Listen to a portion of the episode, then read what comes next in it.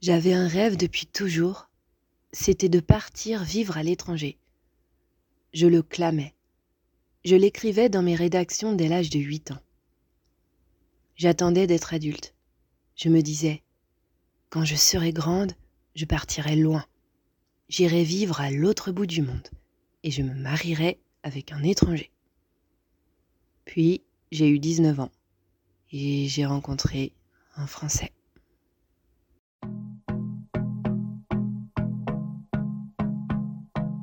Bienvenue sur le podcast La vie d'Alix.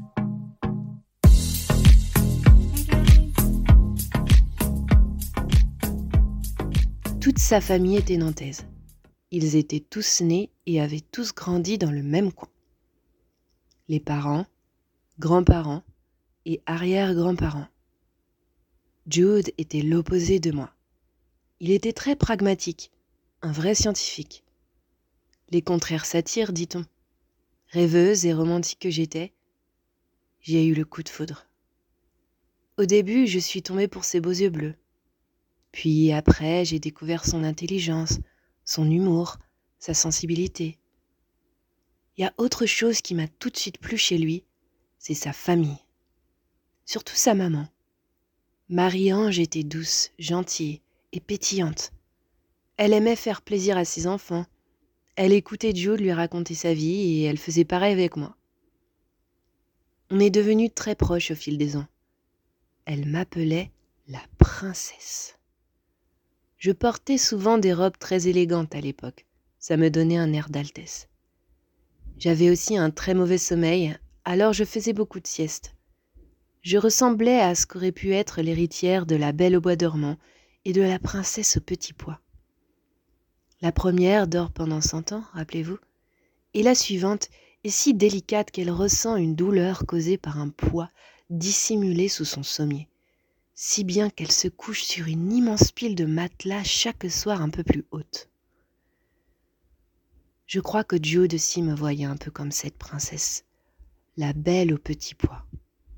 Une beauté fragile. Il voulait sans cesse me protéger, et ça m'arrangeait bien d'un côté mais au fond, je me voyais plus comme une Scarlett O'Hara.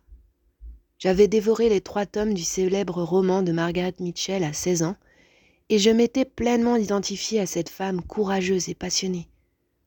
D'ailleurs, on me nomma ainsi des années plus tard, quand j'ai commencé à travailler en tant que professeur. Scarlett pouvait-on entendre la directrice de l'école m'interpeller de l'autre bout du couloir? Sans doute à cause de toutes mes tenues sophistiquées, mais j'ose croire que ma détermination aussi lui rappelait ce personnage au caractère bien trempé. Jude connaissait bien mon côté survolté, et pour cause, il m'avait donné un autre surnom. Madame Mime, une sorcière excentrique et joueuse que l'on avait vue apparaître dans le film de Disney, Merlin l'Enchanteur. J'adorais ce personnage, car elle pouvait se transformer en n'importe quoi.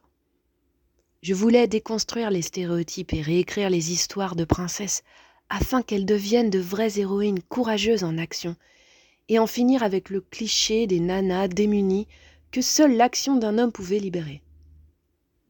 Cette Madame Mime rusée et sans aucune morale, à mi-chemin entre une jeune fille gâtée et une vieille dame grincheuse, me semblait être un bon compromis. J'aimais bien que Jude m'appelle Mime. À mon tour, je lui avais trouvé un sobriquet. Vous connaissez les monsieur madame? Ce sont des personnages identifiés par une caractéristique particulière dont les aventures humoristiques sont racontées dans des petits livres carrés. Il y a un des bonhommes qui est vert et a une moustache bien droite. Il range tout méticuleusement et il va même jusqu'à peigner les brins d'herbe de son jardin. Monsieur Tatillon. Tel était le surnom de Jude. J'avais l'impression qu'il voulait tout contrôler, ne rien laisser au hasard. Jude m'apportait de la stabilité. Très vite, mon attirance pour lui s'est transformée en une sorte d'adoration. Je ne voyais plus que par Jude, je ne vivais plus qu'à travers lui, à tel point que j'en ignorais qui j'étais vraiment. Jude était mon pilier, amoureux, amis, famille, confidents. Je lui disais tout. Enfin, presque. Il y a tellement de choses que j'aurais voulu qu'il sache. Mais j'avais peur de sa réaction. Pour éviter de le perdre, je me suis menti à moi-même. Mon rêve de petite fille résistait cependant. Je disais à Jude, je veux partir vivre à l'étranger. Il me posait toujours cette même question. Pourquoi? Et je lui répondais, pour vivre quelque chose de différent. Ça le rendait encore plus furax.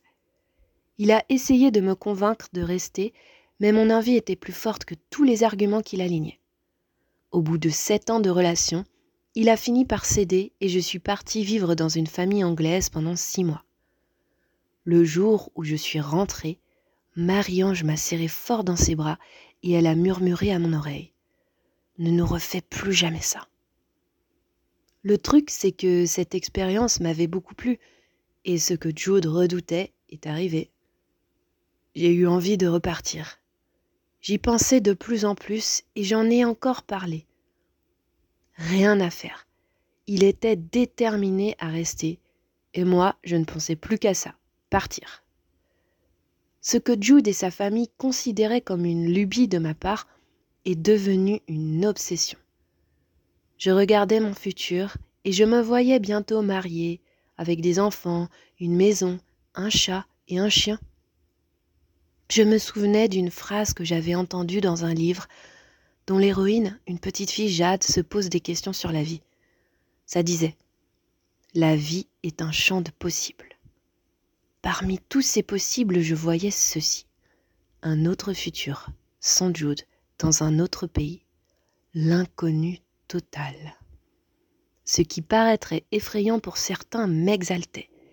J'ai commencé à envisager cette option.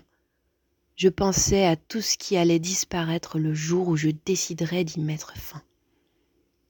Les fous rires, les repas romantiques, les célébrations en famille, les soirées jeux. Je vivais tous ces moments précieux en me répétant à moi-même C'est la dernière fois. Alors, un soir de notre neuvième été, Jude et moi devions nous retrouver devant la cathédrale de Nantes. Je me suis assise dans le creux entre deux piliers de ce magnifique monument, comme pour me donner de la force en me connectant aux pierres immuables de cet imposant édifice. Et j'ai prononcé ces mots tranchants. Je ne vais pas t'embrasser. La belle au petit pois s'est réveillée toute seule finalement. Et heureusement, elle n'a pas attendu cent ans.